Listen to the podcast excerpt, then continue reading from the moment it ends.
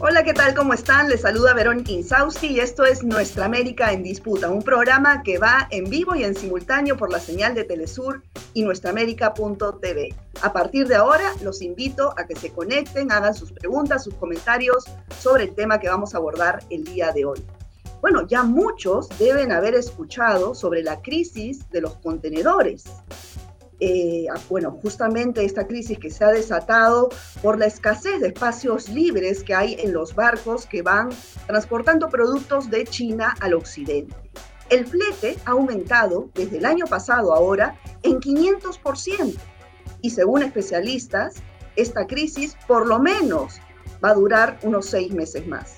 Si a esto le sumamos eh, el efecto que ha tenido la pandemia sobre la crisis económica en nuestra región, pues ¿qué nos espera a corto y mediano plazo? Para abordar este tema nos acompaña el economista, profesor e investigador de la Universidad Nacional Autónoma de México, Óscar Ugarteche. Muchas gracias, Óscar, por estar aquí.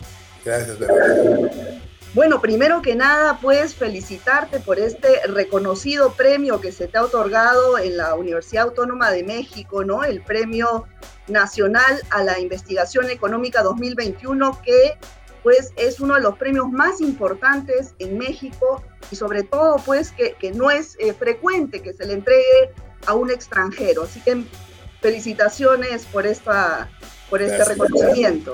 Muchas gracias. bueno, me imagino. ¿Cómo se originó la llamada crisis de los contenedores y por qué el flete ha llegado a 500% en menos de un año, aumentar en ese porcentaje? Bueno, mira, eh, la crisis de los contenedores es el resultado de la crisis del COVID, directamente. Lo que pasó cuando, la crisis se desató fue primero que las fábricas en China se cerraron. Luego, cuando reabrieron las fábricas, se cerró la demanda en el continente americano, se cerraron las fábricas en el continente americano y los consumidores se quedaron en su casa en el continente americano. Después, los consumidores comenzaron a salir a la calle, pero las fábricas seguían cerradas en el continente americano. Entonces, eh, los consumidores comenzaron a comprar y los distribuidores viendo que había una demanda reprimida pues, de todo lo que no se había comprado durante un año, comenzaron a hacer órdenes de compra muy grandes. Luego se abrieron las fábricas. Y cuando se abren las fábricas y comienza a importarse los insumos que no se habían importado, nos damos con que hay fábricas en China que ya están produciendo todos los insumos y hay otras fábricas que están produciendo unos insumos pero todavía no se han regularizado con nosotros. Entonces hay una asincronicidad entre los fabricantes en la cadena global de valor. La cadena global de valor supone que todos producen continuamente estable. Y los productos salen se suben al contenedor, se suben al barco, llegan al otro puerto, se suben al camión y se traen a la fábrica y no hay inventario. Pero ahora, en el mundo en que no hay inventarios, nos encontramos con que hay cuellos de botella en la oferta. Y al haber el cuello de botella en la oferta, tienes un cuello de botella en cómo se ponen las cosas en los contenedores, para comenzar. Y luego tienes este exceso de demanda porque había un problema de oferta. Entonces hay mucha gente que está pidiendo más de lo que tendría que estar pidiendo y eso estranguló la capacidad de transporte. Donde se notó más en los primeros, las primeras señales de problemas fue en los puertos de California, pero luego eso se amplió a otros puertos en la costa oeste y en, en la costa este de Estados Unidos. Eh, hay también algunos problemas en Europa. El pico del alza de precios fue hace como un mes. Ahora ya los precios están bajando. Ya estamos en 300, si recuerdo bien, la última vez que miré hace como tres días, el precio había bajado a 316% año con año, versus el casi 500 de hace seis semanas. Ahora, eh, el tema es que esto ha impactado directamente en el bolsillo de todos los ciudadanos en el mundo, ¿no? Y más en, América Latina. Impacta, impacta, y va a seguir impactando, claro. porque, fíjate, eh, como tienes cuellos de botella en el suministro de partes y piezas, el producto final, que es un ensamblaje de las partes y piezas que llegan de China en la cadena global de valor, ese producto final sube por el costo del transporte de los insumos. Pero a ese, a ese producto final que ha subido por el costo final del transporte tienes que sumarle la inflación de Estados Unidos y tienes que sumarle la inflación que hay en cada país derivado del alza de los alimentos por las sequías que han habido este año en los países exportadores de alimentos. Entonces, tenemos un problema de inflación más o menos eh, serio en el mundo, está en 5 y pico por ciento, 5,20, 5,30 por ciento, que tiene que ser atendido. Y si tú atiendes el problema de inflación subiendo la tasa de interés, que es la primera reacción, tiras abajo el consumo, con lo cual la recuperación económica se frena. Entonces, ese es el problema que hay hoy día en Estados Unidos y ese es el problema que tienen hoy día todos los latinoamericanos. ¿Cómo hacen para subir? ¿Cómo hacen para frenar la inflación sin subir la tasa de interés mucho? Vamos a ver qué hacen. Vamos a mirar qué hacen. Pero, y además, además del impacto en, el precio, que, que, finalmente el usuario final es el más perjudicado, eh, hay un tema pues de, de desabastecimiento. Desabastecimiento, ¿no? en Perú, por ejemplo, antes un buque de China llegaba entre 3, 4 meses y ahora ha habido un comunicado hace un par de días que lo más cercano son 9 meses o más. Entonces esto va a generar escasez y va a seguir aumentando el precio. O sea, ¿cómo, cómo tú es, Va a ser una Navidad con poca oferta. Pero claro. Bueno, así es, pues. o sea, nadie esperaba que salir de la peor crisis económica de la historia iba a ser cruzar un campo de rosas, ¿no? Eh, lo que pasa es que como estamos saliendo de la peor crisis económica de la historia, recién estamos viendo qué significa eso. Y parte de lo que significa es hay un problema de suministros en el mundo yo te, lo llevo a una cosa que es más este, inmediata y, delicada, que es la falta de suministros en farmoquímicos, por ejemplo. Eh, hay, hay, problemas ahí, hay problemas con microchips, que se está tirando abajo la producción de automóviles, lo cual está empujando el precio de los autos para arriba, pero peor, está impidiendo que ciertos autos entren al mercado, porque necesitan del microchip. O sea, tú no puedes poner un BMW, un Audi o un Mercedes sin la pantalla que tiene. Y las pantallas que tienen esos autos, que son muy particulares, funcionan con un microchip que no está. ¿Y por qué no está? Porque en el comercio entre Estados Unidos, porque los microchips, para que tengamos el tema de los microchips, son una cadena global de valor tejida. O sea, comienza en Taiwán, que es donde se fabrican todos los microchips del mundo. Luego va a Estados Unidos, donde se le pone una etapa. Y de ahí sale para Europa y para, para China. Ahí le ponen la siguiente etapa. Ahí regresa a Estados Unidos. Y Estados Unidos termina de hacer lo suyo. China termina de hacer lo suyo. Y Europa termina de hacer lo suyo.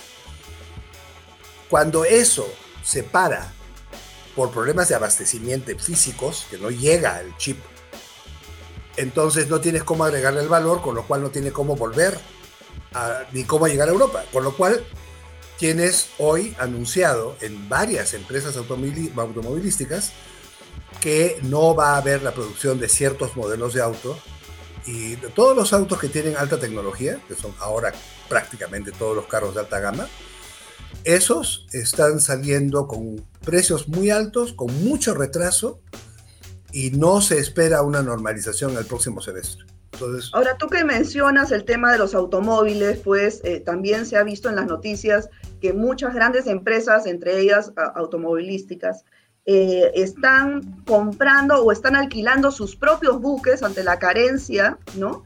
Mm. Y, bueno, pueden, pueden llegar, digamos, con la importación a tiempo, pagando una fortuna. Pero ¿qué pasa con las pequeñas y medianas empresas que tienen que esperar sus fletes, sus pequeños containers? o sea, ¿van a quebrar o qué? Espérate un ratitito. Estas grandes que están alquilando sus buques, el buque va a tener que hacer cola en el puerto porque hay más buques y entonces la cola, la cola para entrar hoy día al puerto de San Pedro en California, es de 11 días. Y la cola para entrar a, no me acuerdo cómo se llama, el puerto en China, que es donde estás, Yankao, no me acuerdo cómo se llama. Bueno, el puerto hay un ese también. marítimo histórico, ¿no? Así es. entonces tiene, tienes 11 días a un lado y tienes 10 días al otro. Son 21 días en, un, en una travesía que tarda 10. O sea, de cada 40 días, 20 son de transporte ida y vuelta y 20 son de espera. Claro, pero mi, importación, mi importación va a durar nueve meses o más. eso es acá, eso es en América Latina. Entonces, ¿qué, va, a pasar con esos empresarios? Esos empresarios van a tener que ver cómo se proveen de, otra gente, de otras empresas. por eso hace todo es importado en nuestros países latinoamericanos, todo es importado. ¿Qué va a pasar? Todo venimos diciendo hace mucho tiempo que hay que producir más cerca y hay que producir más cerca y hay que comerciar más cerca. Y para eso tenemos el ALAD y para eso tenemos esquemas de integración productivos. Yo creo que este es un interesante momento para pensarlo y producir internamente, ¿no? Porque este es un problema que se va a quedar un rato. O sea, sí, vamos a salir del cuello de botella inmediato, pero no va a ser una resolución de tres días, va a ser una resolución, digamos, dentro de un año, seguramente todo estará normalizado y de aquí a ahí qué cosa pasa. Y el peligro ahora es, ¿y en la próxima pandemia qué va a pasar? Porque ahora que ya sabemos que estas pandemias pueden ocurrir y que sabemos que estas vacunas protegen durante un tiempo, pero no para siempre, y que mute el virus, ya sabemos que vamos a estar produciendo y haciendo y trabajando como lo estamos haciendo ahora entonces ya hay que pensar en otras maneras de articulación productiva y en otras formas de distribución, como de hecho ya es todos los sistemas estos de Amazon, eBay, Mercado Libre, son otras formas de em- distribución. Muchas empresas que importaban o importan hasta el día de hoy se van a tener que reinventar. Se tienen que reinventar, tienen que reinventar con a quién le compran, a quién encuentra que produzca eso mismo más o menos cerca que lo haga llegar no por barco, sino por camión o por avión. Este, sí, sí, así es. Esto puede hacerle mucho bien al comercio interregional, pero también puede tener un impacto sobre el crecimiento económico eh, adverso. Bueno, y si a esto tú le sumas pues ya los efectos económicos que ha tenido la pandemia, ¿Qué pasa? ¿Cuál es, ¿Cuál es tu visión sobre lo que está pasando ahora en América Latina y el Caribe? Por ejemplo, has hecho una publicación hace poco sobre la deuda privada en América Latina, ¿no? Y señalabas que en el 2021 el problema no era la falta de divisas como anteriormente, sino las, las quiebras empresariales. Hay dos problemas del 2021 que son nuevos en términos de crisis internacionales, que es lo que yo he estudiado durante 40 años. En una crisis internacional típica, cae el precio de la materia prima, sube la tasa de interés, o sube la tasa de interés, cae el precio de la materia prima, se estrangula la balanza de pagos, eso desacelera la economía interna, se cae el ingreso fiscal, el Estado no tiene los recursos para comprar las divisas para pagar la deuda, y entonces entre que no hay mucha, mucha divisa y no hay mucho ingreso fiscal, se llega al cese de pagos. Esta es la historia de 1825, 1872, 1931. Así fue. 1981. Es las cuatro veces. Esta vez lo que tenemos es que se cayó el Producto Bruto Interno 10% más o menos promedio. Nunca en la historia de América Latina se ha caído 10% el PIB promedio de la región. Nunca. O sea, la década de los 80, que fue una muy mala década, nunca tuvo caídas en un solo año de ese tamaño. El agregado sí fue horrible, pero en un año 10% algún país tuvo, pero en general no fue así. Hubo caídas de 5 o 6 y después estancamientos en, en el menos 5 o 6 durante varios años. Esta vez se cayó 10, se contrae la economía, se contrae la recaudación fiscal, rebota la economía y la recaudación fiscal, que le tendría que seguir, le sigue atrás. Cuando la economía comienza a salir a flote, la recaudación fiscal está rezagada. Las divisas están en el Banco Central porque como se cortaron las importaciones al cerrarse la demanda, las exportaciones de materias primas siguieron estables y las importaciones se cayeron. Las reservas internacionales subieron. Hay divisas. Se apreció el tipo de cambio. Eso fue bueno para la inflación.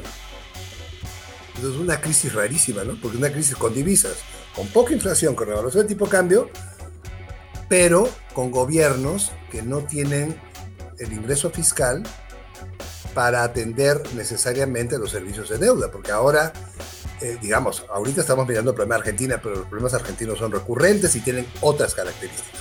El problema típico latinoamericano hoy es distinto. ¿Y cómo, los problemas del sector privado eh, eh, mencionas que generan la inestabilidad del, sistema financiero en, toda la pues, región?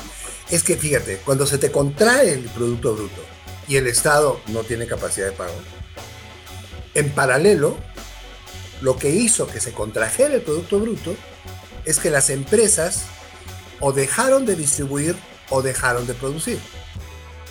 Y eso hizo que se contrajera. El consumo se cayó la tasa de inversión se cayó. Las empresas esas, que dejaron de producir y dejaron de distribuir, estaban con créditos de sus proveedores y de sus bancos, produciendo y distribuyendo. los créditos están ahí, la distribución y la producción no se produjo, y el crédito está ahí. Vuelven a trabajar, y en la primera oleada, digamos, sale lo que queda ya estaban los productos ahí comprados, sale la venta. Tienes que volver a comprar, pero tienes la inflación subida. Por el otro lado, tus clientes no están comprándote a la velocidad que tú tenías proyectado, porque tú estabas creciendo sobre una base de un producto bruto que crecía no sé qué ritmo, y ahora la base cambió de sitio, cambió para abajo. Entonces, aunque se recupere, la base desde donde, donde se recupera es más baja y la empresa entonces no puede reponerle el dinero al banco. Y tú ahora lo que ves, y a mí me aterra, tú lo que ves son los locales cerrados, avenidas con locales cerrados, y el local cerrado quiere decir que la empresa no pudo pagar la renta, y si no pudo pagar la renta, vamos a ver si le pudo pagar al proveedor. Y eso lo ves desde las tiendas más elegantes de la avenida Mazarik en Polanco, aquí en Ciudad de México, allá en Ciudad de México como en los restaurantes más chiquititos aquí en Cuernavaca, que están todos cerrados. Bueno, ¿y sus proveedores qué les pasó? Y por eso digo yo, ahora te necesitamos un esquema donde los bancos centrales garanticen a estas pequeñas empresas y les garanticen poder emitir un bono en el mercado de valores para pagar un bono, un bono de pago de una sola vez a tres o cinco años para que tengan liquidez para pagarle a todos sus acreedores y un poco de capital de trabajo para volver al mercado. Esa es la propuesta de, reestructuración para, para las Para el sector privado nacional, que es distinto de la propuesta para la parte internacional que yo sigo diciendo lo que vengo ah, Eso era lo que te quería preguntar. eso es lo que te quería preguntar.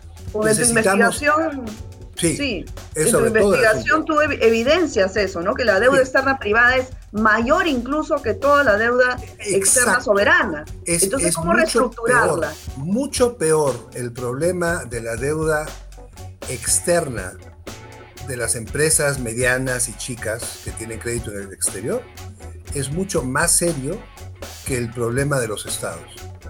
Bueno, con alguna excepción, pero en general el problema privado, del sector privado con sector privado, es mucho más serio que el otro. Y la única manera de atender eso es haciendo que los bancos centrales emitan cartas de garantía, quizás el Banco Central tomando garantías físicas en las empresas estas, y ellos emitiendo en el mercado de valores del país bonos pagaderos en tres años o en cinco años, bullet bonds que se llaman, para tener el capital de trabajo para pagar las deudas y tener capital de trabajo para Yo creo que es la única manera de salir adelante. De otra manera, vamos a estar muy limitados en el crecimiento económico.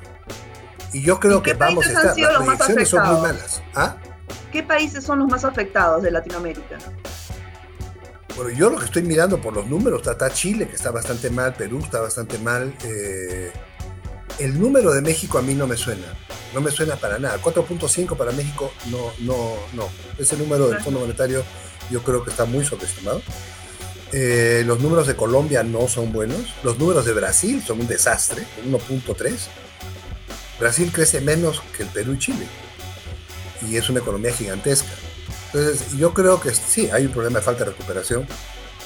Y esa, esa proyección todavía no ha visto las otras complicaciones del escenario que hay que ver si se plasman, ¿no?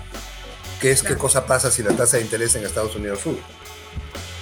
Que eso es una cosa muy posible por el tema de la inflación.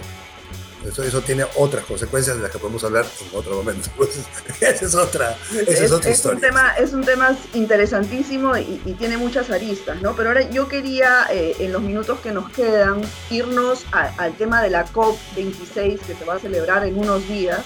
Importantísima además porque eh, el, el, acuerdo de París hasta la fecha, pues no se ha cumplido ni en un 20% todos los compromisos que, se, firmaron. Entonces, ¿qué va a pasar ahora? ¿Qué pasa con Latinoamérica? ¿Qué, se habla pues de, economía renovable, energías limpias, pero eh, ¿cuál es la, realidad para nuestra región?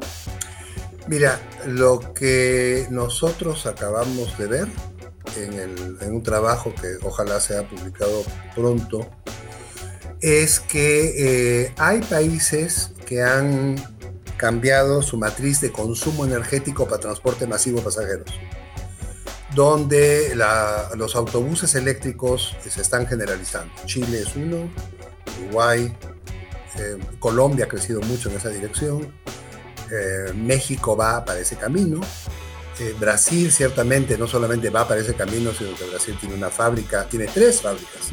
Una fábrica para autobuses de BID con Marco Polo tiene una, en Sao Paulo, tiene una fábrica para baterías de litio ferrofosfato en Manaus y tiene una fábrica en Salvador Bahía para hacer monorrieles.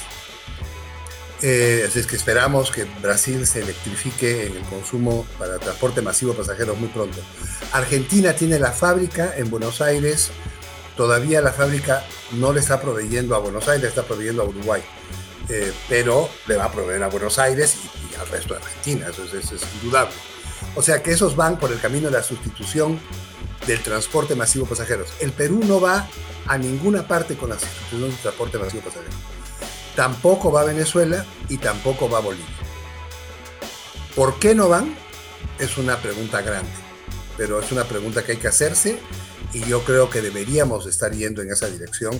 No es posible que estos tres países queden rezagados en un caso porque tienen un exceso de oferta de petróleo, en el caso de Venezuela, en el otro porque tienen un exceso de oferta de gas, que es el caso de Bolivia, y en el caso del Perú porque estamos, somos generadores de hidroelectricidad y no tenemos problemas de generación eléctrica sucia. Pero no obstante eso, no es posible que los vehículos sean sucios, o sea, generas limpio y consumes sucio, no. Entonces hay un problema en Perú, Bolivia y Venezuela. Ahora, en el lado de la oferta, que es la oferta energética, en la oferta energética hay países que han sustituido del todo, como Uruguay, 100% sustituido, todo es energía limpia. Otros que están tratando de sustituir Chile, que está básicamente anclado en carbón, que es un producto nacional, pero ellos están tratando de reducir ampliando parques solares y parques eólicos.